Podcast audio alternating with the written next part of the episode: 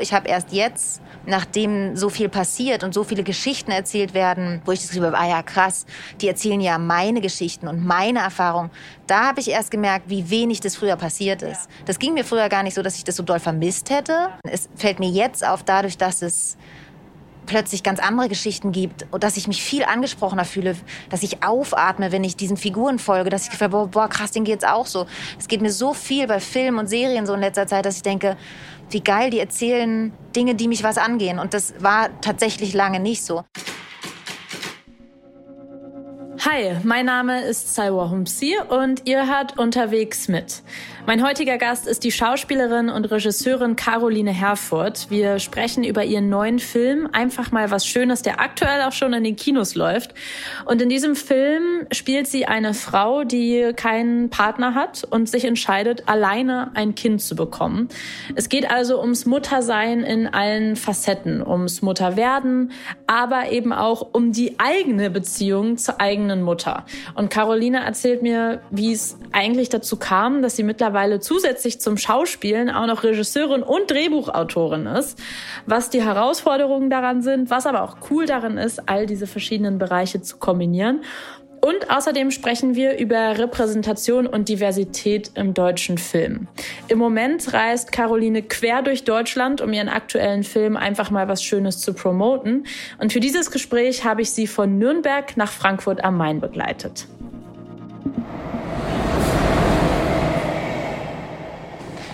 Hallo Caroline Herfurth. Hallo. Schön, dass du da bist, beziehungsweise wir sind ja zusammen da im Zug, fahren jetzt von Nürnberg nach Frankfurt. Ja. Was hast du denn heute in Nürnberg gemacht oder gestern? Gestern, äh, wir hatten gestern Kinotourstart für einfach mal was Schönes und wir haben begonnen in München, sind dann noch mit dem Auto nach Nürnberg gefahren und äh, fahren jetzt nach Frankfurt weiter. Genau, und, und wir haben dort übernachtet jetzt in Nürnberg. Wie lang, wie kann man sich das vorstellen, wenn man keine Schauspielerin ist und nicht weiß, wie sowas abläuft? Wie funktioniert so eine Kinotour? Eine Kinotour. Also, ah. ihr, ihr, fahrt jetzt von Kino zu Kino und stellt den Film vor, oder? Genau, also es gibt einfach äh, ganz reguläre ähm, Kinovorführungen von dem Film und nur eben mit dem Zusatz, dass ich vorbeikomme und Hallo sage und mhm. ähm, auf der Bühne ähm, stehe und Fragen beantworte aus dem mhm. Publikum. Bei manchen eben davor, vor der Vorstellung und bei manchen danach. Und dann mhm. kann man auch zusammen ein Foto machen. Also quasi einfach wie so ein Besuch im Kino mhm. zu bestimmten Vorstellungen. Und sieht man den Film dann nochmal mit anderen Augen, wenn man sich den tausendmal in der Woche nochmal mit einem riesen Publikum anschaut? Kann ich gucke nicht selber nicht mit, sehen? tatsächlich. Ah, Nein, ich gucke nicht, weil wir gehen sozusagen ja. vor, dem, vor der Vorstellung rein und ja. dann haben wir die Zeit, wie der, solange wie der Film läuft, um zur nächsten Vorstellung zu kommen. Mhm. Also das heißt, wir müssen die Zeit nutzen zum, für die Wegstrecke. Deswegen gucke ich nicht nochmal mit, aber ich kenne ihn ja auch wirklich in- und auswendig. Ja, das denke ich ähm, nämlich. Es war für mich aber ganz, ganz schön tatsächlich, weil wir letzte Woche ja auch Premiere hatten. Mhm. Und eigentlich, ähm, weil ich den so in- und auswendig kenne, den Film, mhm. hat, wollte ich eigentlich nicht nochmal mitgucken. Aber dann war es einfach so wahnsinnig schön, die Reaktion im Saal mitzubekommen die ganze Zeit, dass ich immer so neugierig war. Okay, mhm. jetzt kommt die Szene, was, was werden, wie wird es da sein und so. Und ich kam tatsächlich nicht raus mhm. und habe ihn dann von vorne bis hin nochmal mitgeguckt. Das war äh, richtig schön tatsächlich. Und wie bist du dann in dem Moment, wo du auf diese Reaktion achtest, bist du dann auch angespannt und hoffst irgendwie, dass es jetzt gut ankommst oder sogar selbstkritisch und ärgerst dich bei irgendwelchen Sachen oder kannst du da voll entspannt reingehen und akzeptierst die Reaktionen so, wie sie sind? Nein, es ist total aufregend natürlich. Mhm. Also, weil man natürlich immer auch ein bisschen, ähm, ja, Schiss hat, dass es jetzt äh, nicht geklappt oder die Pointe nicht gesessen hat oder nicht mhm. rüberkommt. Es gab jetzt nichts zu beschweren, weil es wurde einfach wahnsinnig viel gelacht. Mhm. Und an anderen Stellen wurde es sehr emotional im Saal. Deswegen, Geweint bestimmt auch, oder? Genau. Ja. Deswegen, ähm, genau, war ich da, gab es, wie gesagt, war es eher total schön, das Erlebnis. Ähm, es wurde mhm. richtig, es gab sogar Szenenapplaus und so. Ich meine, da sitzen natürlich okay. auch viele Familie und Freunde und die ganze Crew, ne, die auch ja. zum ersten Mal den Film sehen. Es hat auch was von, ich kann endlich den Menschen, mit denen ich diese Geschichte mhm. erzählt habe, mal den Film zeigen. Das ist natürlich auch Stimmt. was ganz Besonderes so ich weiß nicht, vielleicht siehst du das auch total anders, weil mein Gefühl war beim Gucken, ich war sehr berührt darüber, dass diese weibliche Perspektive so im Zentrum war. Also man merkt schon, dass viele Frauen daran beteiligt waren und auch mitgeschrieben haben. Und das finde ich leider immer noch nicht selbstverständlich im Film, im deutschen Film. International verändert sich da, habe ich das Gefühl, schneller etwas, aber in Deutschland passiert auch gerade viel. Und mein Gefühl war beim Gucken so, es hat mich sehr berührt und dann war ich so, boah, ich glaube, als ich Jugendliche war, wäre so ein Film so noch nicht möglich gewesen. Oder vielleicht habe ich sie auch alle nicht mitbekommen, aber zumindest nicht in den großen Kinos. Und deswegen frage ich nach dem Pitchen, hat sich denn etwas verändert? Ist es schwer, so einen Film zu pitchen, weil ja in vielen Machtpositionen und Entscheiderpositionen Männer sind, denen man dann erklären muss, nee, nee, aber das ist ein wichtiges Thema und wir wollen das aber gerne so erzählen? Oder hast du das von Anfang an gar nicht so wahrgenommen, dass das ein Problem ist? Also für mich war das tatsächlich nicht so, weil Willi Geike mich gefragt hat, möchtest du nicht SMS für dich machen? Und mhm. dadurch ähm, mir diese Tür aufgemacht wurde, ohne dass ich sie eintreten musste. Das war mhm. einfach so.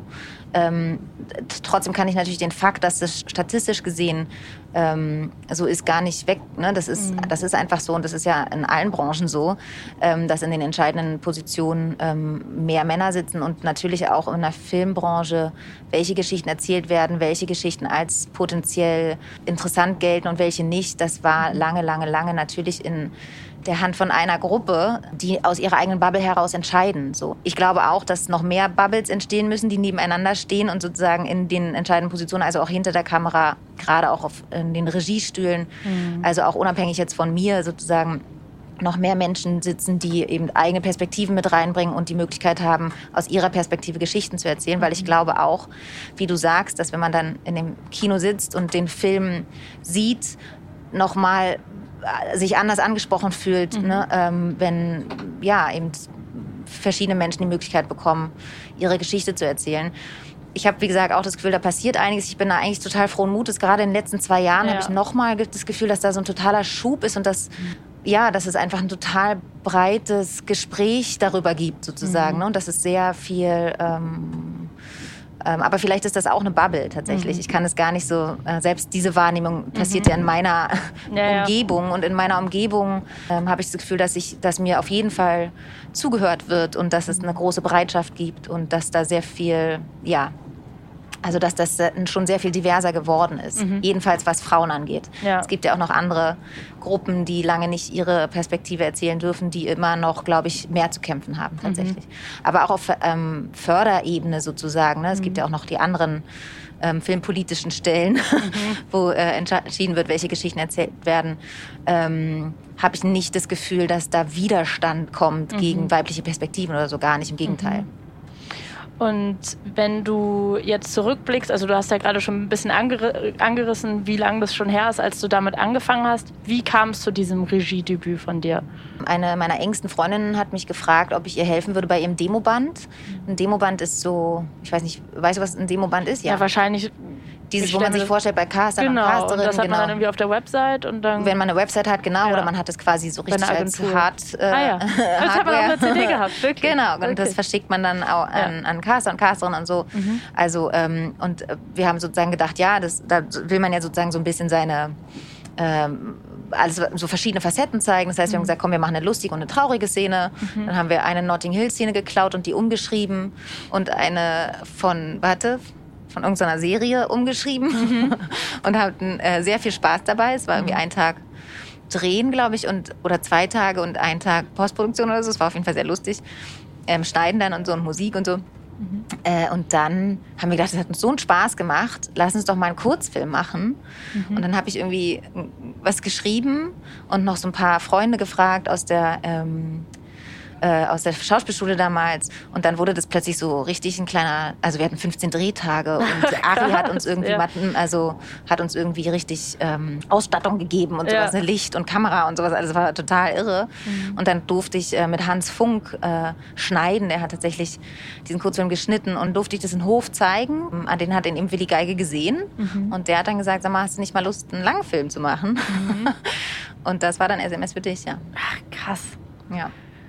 Und also es war tatsächlich einfach ja. eine Schnapsidee. Ja. Und ich habe und total äh, einfach mit Freunden zusammengetan mhm. und Spaß gehabt und dann ähm, und natürlich, na, dadurch, dass ich ähm, so viele Leute auch aus dem Filmbereich kenne und mhm. damals schon Christopher Doll, der ja jetzt auch mein Produzent ist, ja. diese Verbindung zu Ari hatte und so, ähm, hatte ich natürlich die Möglichkeit, ähm, solche Unterstützung auch zu bekommen. Mhm. Marc Rotemund hat sich darum gekümmert, dass ähm, mhm.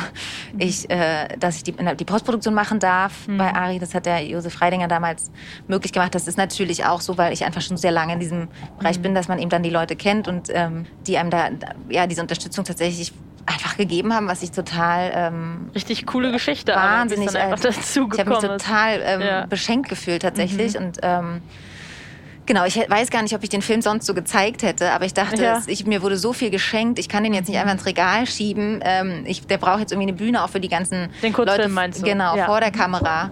Ähm, genau, und deswegen haben wir den Hof, durfte ich den Hof zeigen, was ja auch gar keine mhm. Selbstverständlichkeit ist. Und ähm, ja, und so ging es dann irgendwie los. Es war tatsächlich, ähm, hat sich so viel, ist so ein viel größerer, so wenn so wie so ein kleiner Schneeball, den mhm. man so mhm. lostritt und dann wird es plötzlich so eine Riesenkugel. So mhm. war das ein bisschen. Und dann kam halt auch noch Willi.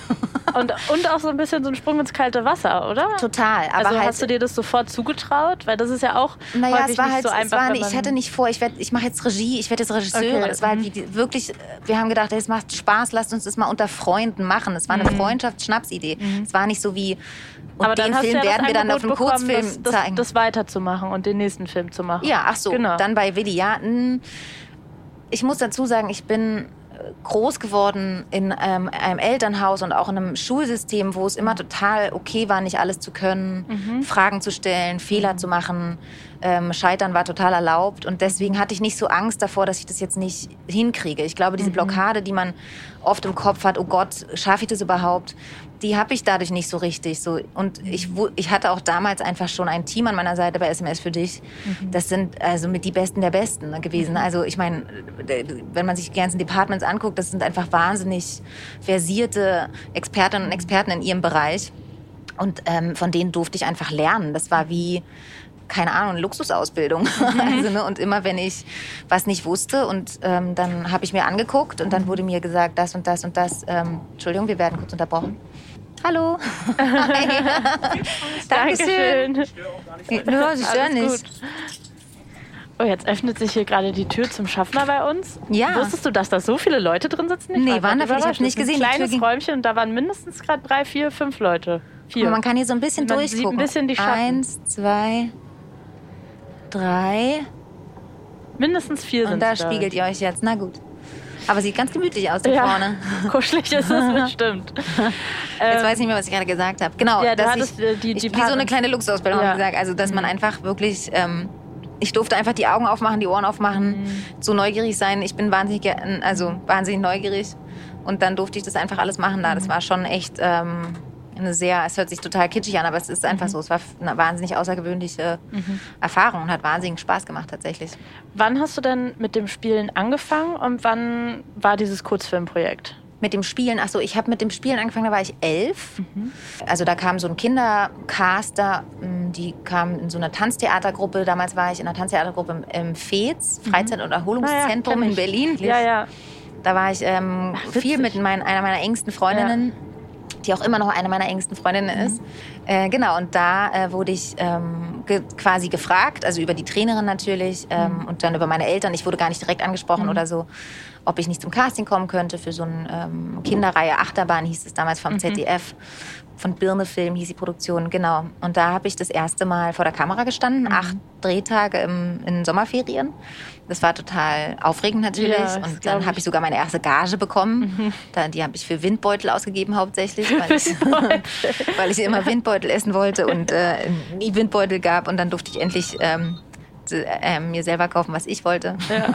Meine, wie gesagt, meine Eltern haben mir das dann natürlich, das ja, habe ich ja. mir verdient, mein ja. Geld, kann ich machen, was, was ich will. Hatte ich natürlich auch nicht lange, Wenn man aber dann mit elf so eigenes Geld verdient. Ne?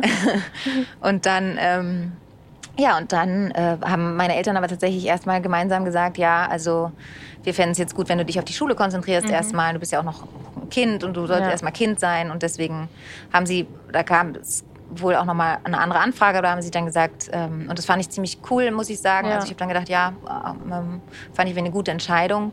Es war selten, dass meine Eltern Entscheidungen getroffen haben, ohne mich zu involvieren. Und ich war ein mhm. bisschen, ähm, also für mich war das richtig, ich fand es richtig cool, dass sie so Ach, einfach echt, so gesagt ja? haben, nee, das wissen wir jetzt, das ist jetzt tatsächlich was, das entscheiden jetzt wir. Mhm. Und, und, da war ich richtig, ähm, dachte ich so, ja, alles klar, gut, Andere cool. Kinder wären vielleicht sauer gewesen. Nee, ich, war, ich fand es ja. richtig cool tatsächlich. Und ähm, dann mit 15 ist es einfach nochmal passiert, dass mhm. ich auf dem Schulhof angesprochen wurde und ähm, von äh, Franziska Schlattner, einer umwerfend schönen Frau. Ich habe die immer äh, angestarrt, sie mich auch. Mhm. Wir haben uns gegenseitig angestarrt. Mhm. Genau, und so kam es dann zu Crazy. Also da war ich 15, genau. Mhm.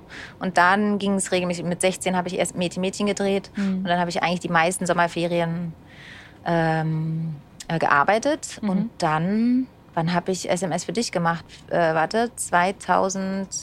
Also den Kurzfilm habe ich gemacht, ich glaube 2010 und vier Jahre später habe mhm. ich dann SMS für dich gedreht. Mhm. Genau. Ich frage, weil ich hatte auch mit einer Kollegin von ja. dir, mit Nilam Farouk, im, im ja. Podcast einmal drüber geredet, über Emma Watson, die ja auch so super Kinderstar ist mhm. und äh, dann irgendwann so versucht hat, diesen Cut zu machen und zu sagen, ich will jetzt nicht mehr nur noch als diese eine Rolle gesehen zu werden. Mhm. Und ich erinnere mich an so einen Post von ihr, wo sie sich fotografiert hat mit einer Kamera und äh, irgendwie dazu geschrieben hat, dass es jetzt so ihr Traum ist, nach diesen ganzen Jahren, wo sie immer Hermine von Harry Potter war, selbst äh, zu lernen, wie man filmt, selbst zu lernen, äh, irgendwann die Ambition hat, Regisseurin zu werden, selber Filme zu machen. Und dass das quasi so ihr Empowerment war, nachdem sie jahrelang auch als kleines Kind vor der Kamera stand. Mhm. War das für dich auch dieser Umbruch, so ein Moment von, cool, jetzt kann ich selber Geschichten erzählen?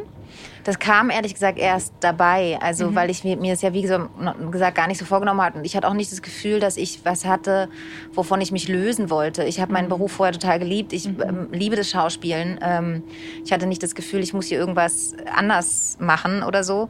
Ähm, und dann, als ich sozusagen angefangen habe, ähm, die Regie zu machen und die Geschichten selber zu schreiben, ähm, habe ich erst gemerkt, wie schön das ist, sozusagen, ne, so eine Geschichte selber zu erfinden und tatsächlich mhm. eben von Anfang bis Ende so zu begleiten und auch so entscheiden zu können.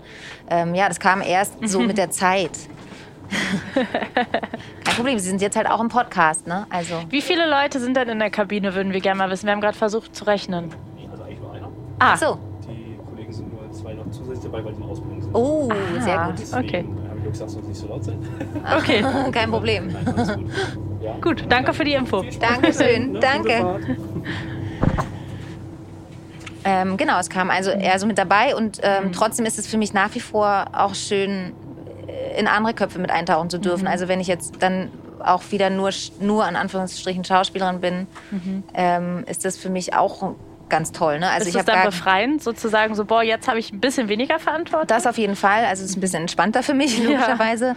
Ja. Ähm, aber es ist auch schön, sich einfach dann auf das Spielen komplett konzentrieren zu können. Und auch, es gibt einfach Geschichten, die kann ich erzählen sozusagen, weil ich... Ähm, äh, also in allen Facetten und mit denen verbinde ich mich dann zwei bis drei Jahre, also weil ich ja wirklich mhm. auch zeitlich ganz, ganz anders eingebunden bin, weil ich ja tatsächlich Klar, ja. in Sounddesign, in der Postproduktion, im, im, Schnitt die ganze Zeit dabei bin. Ich bin dann wirklich zwei Jahre weg sozusagen. Mhm. Ne? und ähm, in, in, die, in, diesen Film gebunden und kann auch nichts anderes machen. Und das ist natürlich mit der Schauspielerei was anderes. Mhm. Das heißt, es gibt Geschichten, da sage ich, das das ähm, kann ich mir vorstellen. Und es gibt Geschichten, die brauchen eine andere Bubble oder eine andere Perspektive oder mhm. also einfach eine andere Vision, mhm. die ich so gar nicht machen könnte, weil es nicht mein Kopf ist sozusagen. Mhm. Und ich finde es total schön, eben auch da in anderen Visionen mitmachen zu können. Es ist für mich natürlich total spannend, auch was zu werden, was jetzt außerhalb meines Gedankenbereichs liegt. Und deswegen ähm, finde ich es einfach total toll, auch anderen Regie-Gedanken äh, folgen zu können oder Regisseuren und Regisseurinnen, die halt ähm, eine Vision haben, die ich so nicht entwerfen könnte. Und das will ich mir nicht nehmen. Also ich möchte das, ähm, ich hoffe, dass ich das immer wieder und weiter machen kann. Äh, genau, deswegen finde ich es auch wichtig, immer mal wieder Pausen zu machen von mhm. eigenen Projekten, damit ich auch mal wieder, wie gesagt, andere Horizonte mhm. mit, äh, mitmachen kann als meine eigenen. Was ist denn deine Vision? Also ich habe das schon verstanden, es gibt eine Vision von Film zu Film, aber gibt es auch noch eine größere, etwas, wo du sagst, dafür möchtest du als Regisseurin stehen, wenn du irgendwann auf dein Werk zurückguckst? Nee, also auch da habe ich, das hört sich alles planlos an. Ne? Ich bin irgendwie Schauspielerin geworden aus Versehen, dann bin ich Regisseurin geworden aus Versehen. also wenn ich eine Geschichte vor mir habe, habe ich, hab ich dann auch einen Plan für die Geschichte. Aber ja. auch der entwickelt sich die ganze Zeit. Mensch, Mensch, egal. Auf jeden Fall, nee, ich habe jetzt nicht so eine Vision, wo ich sage, dass... Ähm, das, da leitet einen so ein bisschen die Geschichte auch, habe mhm. ich das Gefühl. Und mm, ich merke einfach, das interessiert mich, die Themen interessieren mich, das mhm. möchte ich erzählen jetzt gerade, da an die Geschichte glaube ich. Ich glaube, dass die vielleicht auch andere Leute interessiert und nicht nur mich oder sowas. Ne? Das sind ja so mhm. die Gedanken, die man sich dann macht. Oder das würde mir Spaß machen, in diesen Bereich einzutauchen oder sowas alles. Und das ist total, also ich glaube auch, ein totaler Prozess hat ja auch was mit der eigenen Entwicklung zu tun. Ich mhm. habe ja mhm. keine Ahnung, wie ich in zehn Jahren bin. Und deswegen kann ich mir irgendwie auch keine Gedanken darüber machen, äh, wie man irgendwann mal mhm. auf das Werk guckt, ich erst recht nicht. Also mhm. nee, also ich bin da tatsächlich total offen und eher so impulsgeleitet und oder intuitionsgeleitet und ähm, entwickle mich dann immer so mit der jeweiligen Geschichte. Selbst wenn der, wenn die Idee zu einer Geschichte kommt, weiß ich nicht, was aus ihr werden wird. Also mhm. das ist ja tatsächlich eine Arbeit, die man sich dann erstmal erarbeitet, mhm. dieses ganze Feld äh, also das dauert ja auch eine Weile. So. Weißt du noch, in welchem Moment dir die Idee zu dieser Geschichte gekommen ist, eine Geschichte aus der Perspektive einer Frau zu erzählen, die sagt, ich möchte alleine ein Kind bekommen? Das war nicht meine Idee. Das war die Idee von Monika Fessler, der Drehbuchautorin. Die hat mir gesagt, sie hat total Lust darüber ähm, mhm. was zu machen. Und genau, ich bin da sozusagen ein bisschen später eingestiegen. Ich war auch ähm, eigentlich nur gedacht als Hauptdarstellerin. Also weil ah, ich okay. gesagt habe, ich würde gerne ein bisschen eine Pause machen nach Wunderschön erstmal. Mhm. Und dann bin ich aber natürlich so früh schon in die Drehbuchentwicklung eingestiegen, weil es eben auch Moni ist und weil ähm, mhm. ja, ich dann einfach gerne mit dabei bin. Und ähm, dann haben wir das Drehbuch entwickelt und dann habe ich irgendwann gemerkt, dass ich mich so verliebt habe in die Figuren und die mhm. ganzen Momente, dass ich die doch gerne erzählen wollte im Ganzen. Mhm. So, es war eine relativ, für eine Regieentscheidung, relativ spontane Entscheidung. Mhm. Wie kann man sich denn dich am Set vorstellen? Also mir wurde zugetragen aus anderen Interviews, dass ah. du Running Caro genannt wirst. Ah ja, ja, ja. Und dass du springst von der Rolle als Schauspielerin zur Regisseurin. Für alle, die nicht wissen, wie das an so einem Set aussieht, wie kann man sich das vorstellen? Ja, also genau, das ist natürlich sozusagen ein Spagat, den ich da mache zwischen der Schauspielerin und der Regisseurin und das sind zwei ganz unterschiedliche Aufgaben. Also mhm. als Schauspielerin musst du eigentlich alle um dich herum vergessen, musst ähm, alles ausschalten sozusagen, dich auch sozusagen für alle Impulse von außen so ein bisschen abschotten und dich komplett auf die Figur und die Emotionen und sowas alles mh, hm, einlassen ne? und, und da reintauchen sozusagen und in diese Geschichte versinken und auch in den Moment der Geschichte. Und als Regisseurin ist es ja genau das Gegenteil. Ich bin eigentlich permanent ansprechbar, ich muss permanent Entscheidungen treffen für alle im Team, ähm, auch natürlich für die Kolleginnen und Kollegen vor der Kamera. Ich muss eigentlich die Übersicht über die Geschichte enthalten. Und das ist so ein bisschen so eine Dissonanz sozusagen oder so ein Widerspruch in sich eigentlich. Ne? Und das mhm. da hin und her zu wechseln, ist so ist schon so also ist sozusagen so die Hauptaufgabe für mich dann in dieser Doppelkonstellation und das geht auch nur mit einem Team um einen herum, die das mhm. mitmachen können. Ne? Also die also alleine würde das nicht so ganz funktionieren. Ähm, du brauchst einfach Leute, denen du vertrauen kannst, da sowohl, wenn du eben eintauchst ähm, in diesen Raum, in diese Bubble dann vom Schauspiel, als auch auf der anderen Seite und auch die Kolleginnen und Kollegen vor der Kamera müssen es natürlich mittragen. Ne? Also mhm. weil mit der Regie zu spielen ja, ähm, und sich dann nicht in die Selbstbeobachtung gedacht. zu kommen, genau, genau ja. das ist natürlich ähm, was anderes, so als wenn du die Regie da irgendwo mit ausschalten kannst. Ne? Mhm. Ne? So, das ist und das ähm, genau, da, das ist sozusagen echte Teamarbeit. Gar nicht so einfach, vielleicht auch wenn man noch nicht so lange im Business ist und noch aufgeregt ist und sich denkt, ich genau. will jetzt quasi mit meiner Chefin. Genau. Und Hat man vielleicht ich, auch sonst, wenn man mit einer anderen erfahrenen Schauspielerin spielt zum Beispiel. Das, und das denke ich ist halt ähm, dann einfach auch ein bisschen meine Aufgabe, ne? da sozusagen trotzdem zu schaffen, eine Atmosphäre zu kreieren, dass jemand in seine ganze Kraft mhm. kommt, so ne und mhm. nicht ähm, irgendwie blockiert blockiert ist oder kein. Also deswegen finde ich sowieso die Atmosphäre am Set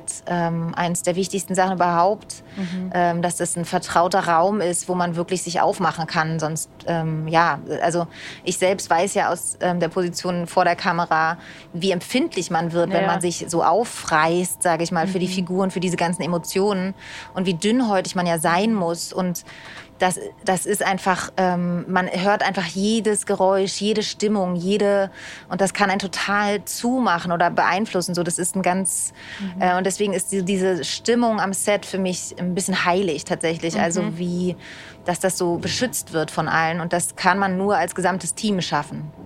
Als Schauspielerin muss man ja eigentlich auch viel warten. Man verbringt viel Zeit damit zu warten. Ja, das tut man als Regisseurin gar nicht. Genau, das wollte ich nicht gerade sagen. Also eigentlich hast nee. du dir jetzt genau die Kombination gesucht, ja. bei der du wahrscheinlich gar keine Wartezeit hast. Ich habe gar keine Wartezeit mehr. Tatsächlich, das ist, das ist irre. Und das ist tatsächlich, wenn ich dann mal nur spiele, für mich immer total schön, dass ich einfach mal äh, Zwischenzeiten habe, ja. wo ich warte. Ich weiß ja meistens nicht so richtig, was mit mir anzufangen, aber ähm, irgendwann habe ich dann den Dreh raus und genieße meinen Kaffee oder so. Mhm. Ähm, aber tatsächlich, also genau, tatsächlich ähm, als Schauspielerin ist man ja auch eher sozusagen angehalten, in dem Beruf sich in der Stimmung für die Figur zu halten für den Tag. Ne? Also wenn ja. ich jetzt zum Beispiel eine Weinszene drehe, also in der ich weinen muss, mhm dann tue ich das ja über acht Stunden, weil die wird ja acht oh Stunden gedreht. So, ne? Also das ist jetzt natürlich auch ein Extrembeispiel, ja. aber so.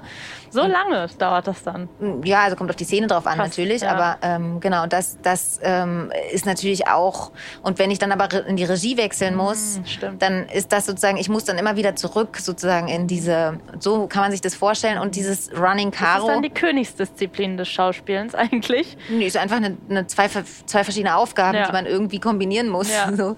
Ähm, aber du meinst das Weinen an sich? Nee, wenn man so. das miteinander verbinden kann. Also ist ja glaub wahrscheinlich wirklich- was, was man lange lernen muss, dann immer wieder reinzukommen in diese Stimmung und so schnell.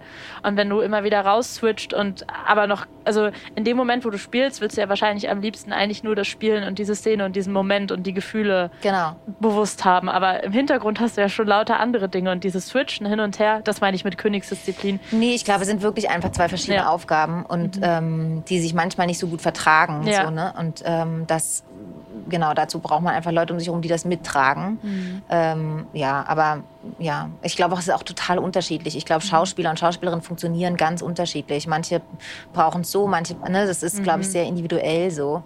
Ähm, genau, aber was wollte ich sagen? Also, dieses Running Caro kommt daher äh, aus Sweethearts. Ähm, Mhm. Ich habe ähm, mit Hannah Herzsprung Sweethearts gemacht und die war auf der Second Unit, das heißt sozusagen ein, ein anderes kleines Team, was was anderes dreht, gleichzeitig zur First Unit. Die, und ich hatte eine Szene, in der ich ein rosa Tür an hatte und sie hat immer, als sie zurückkam, im Dunkeln nur so ein leuchtendes rosa Tür hin und her rennen sehen. und, dacht, und seitdem habe ich diesen Spitznamen Running Caro, weil ich halt von Ja. vor der Kamera aus meiner Position hinter die Kamera renne, an die Combo, Mhm. die Ausspielung und dort ähm, mir angucke, was wir gerade gedreht haben und Mhm. dann mich bespreche mit allen und dann wieder vor die Kamera renne. Ne? So, also das ist sozusagen dieses Hin- und Herrennen. Mhm. Ich bin tatsächlich viel auf den Beinen, ja.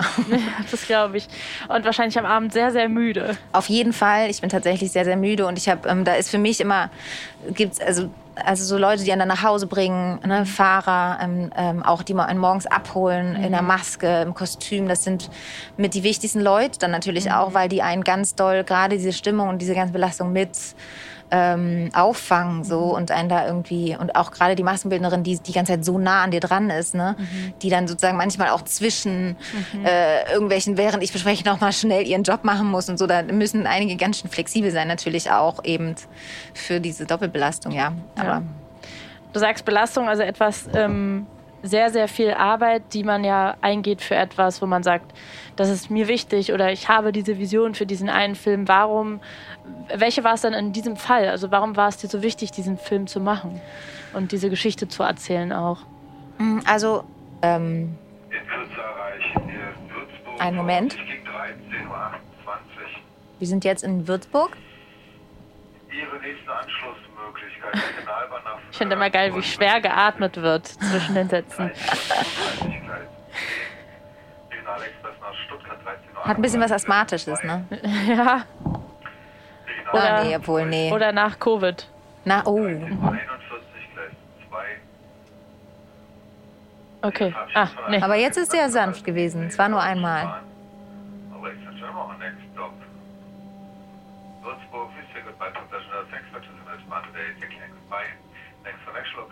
Jetzt nochmal auf Englisch.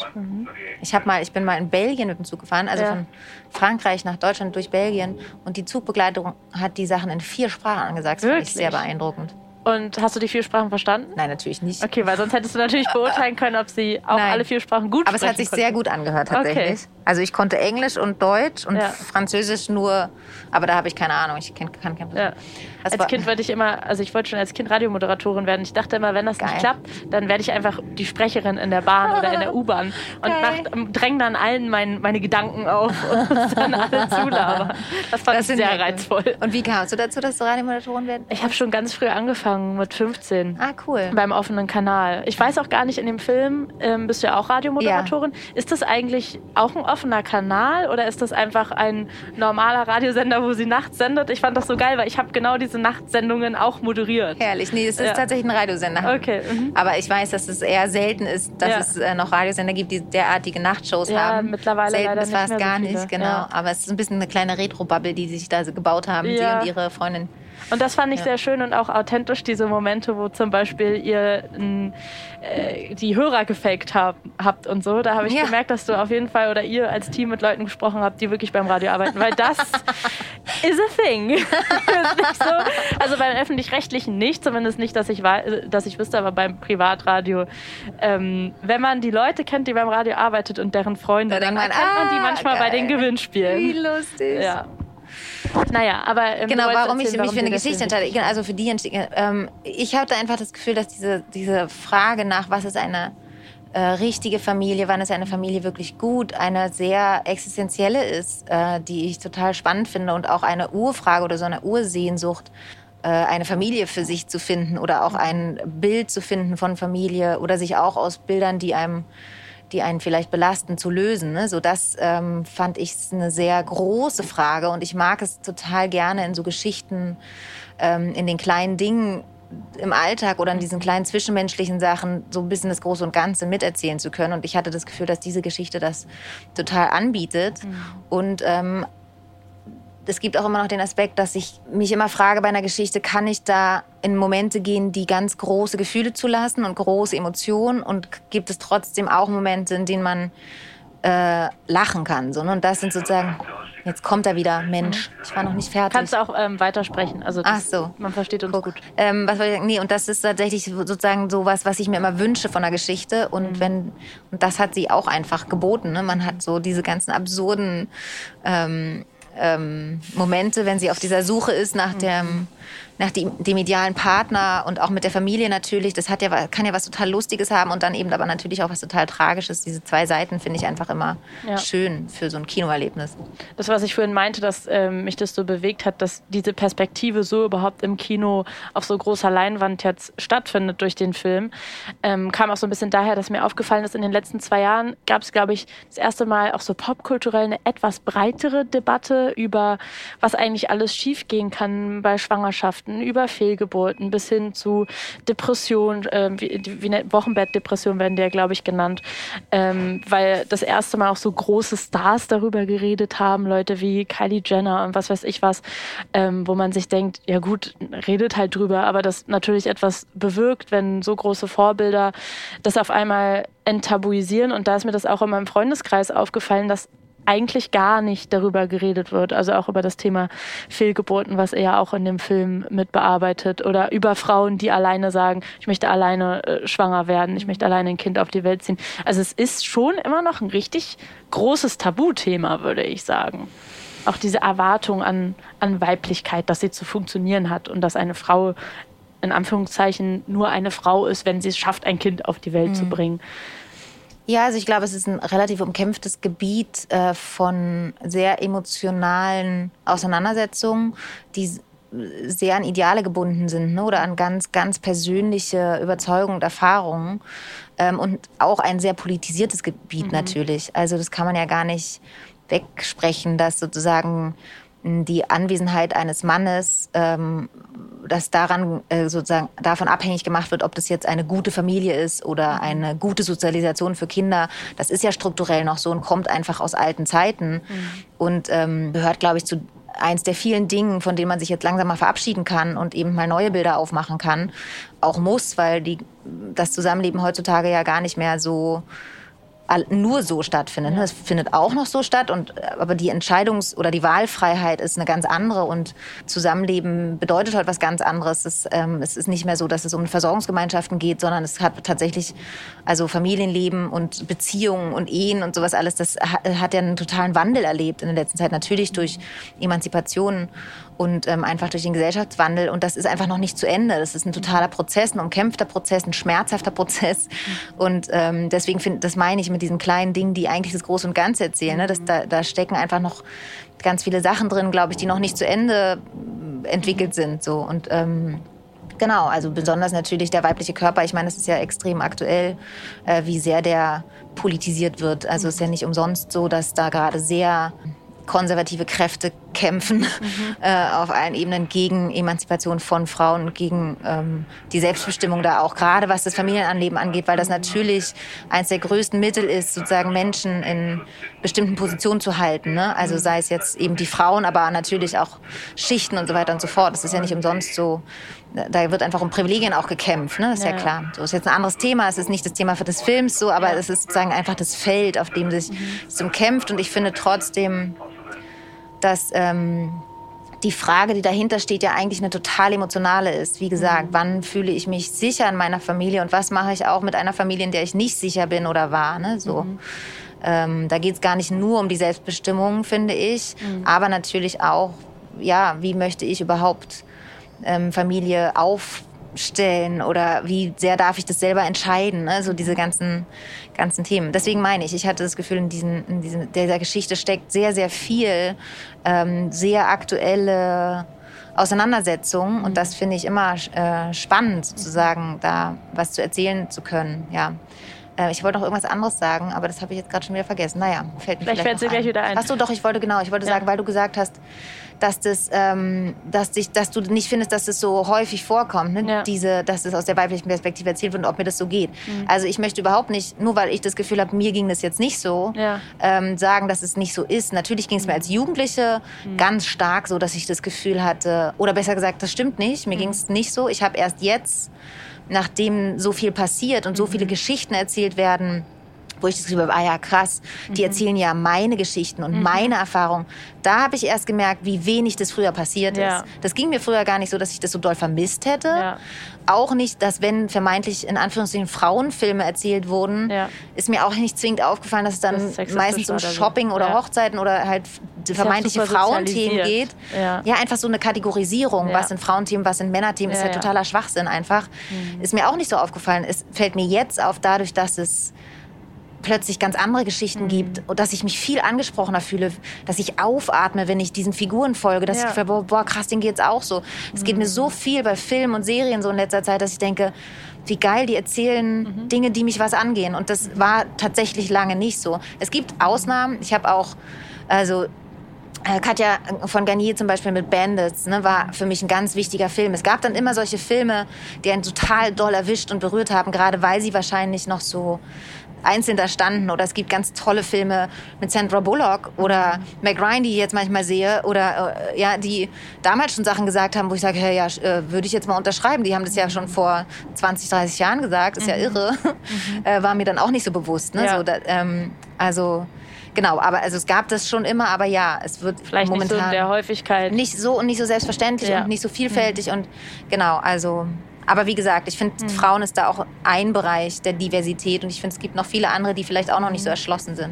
Ja, absolut. Also wie wenig Menschen die Rassismuserfahrung machen man im deutschen Kino sieht zum Beispiel. Also das ist ja Ja, oder Menschen mit Behinderung werden ja, Ja. wirklich kaum erzählt. Ja. Also generell nicht. In, in, Ja, das, da gibt es noch viel weniger Beispiele, so, ne? also wie wenig das integriert ist in alltägliche Bilder. Und man darf, also ich denke immer, Kino und diese, das ist ja das Geschichtenerzählen, ist sowas Urmenschliches. Ne? Also ähm, Nora hat dazu immer gesagt, dieses, früher gab es halt das Lagerfeuer, wo man nach einem anstrengenden Tag sich gemeinsam entspannt en- ausgetauscht hat, im lustigen Bereich, im emotionalen Bereich so und, und aber natürlich auch die Gemeinsamkeit entwickelt hat und Werte entwickelt hat, da wird ja extrem viel verhandelt und dieses, diese Bilder sind ja, die sozusagen selbstverständlich entstehen oder nicht entstehen oder erzählt werden oder eben nicht erzählt werden.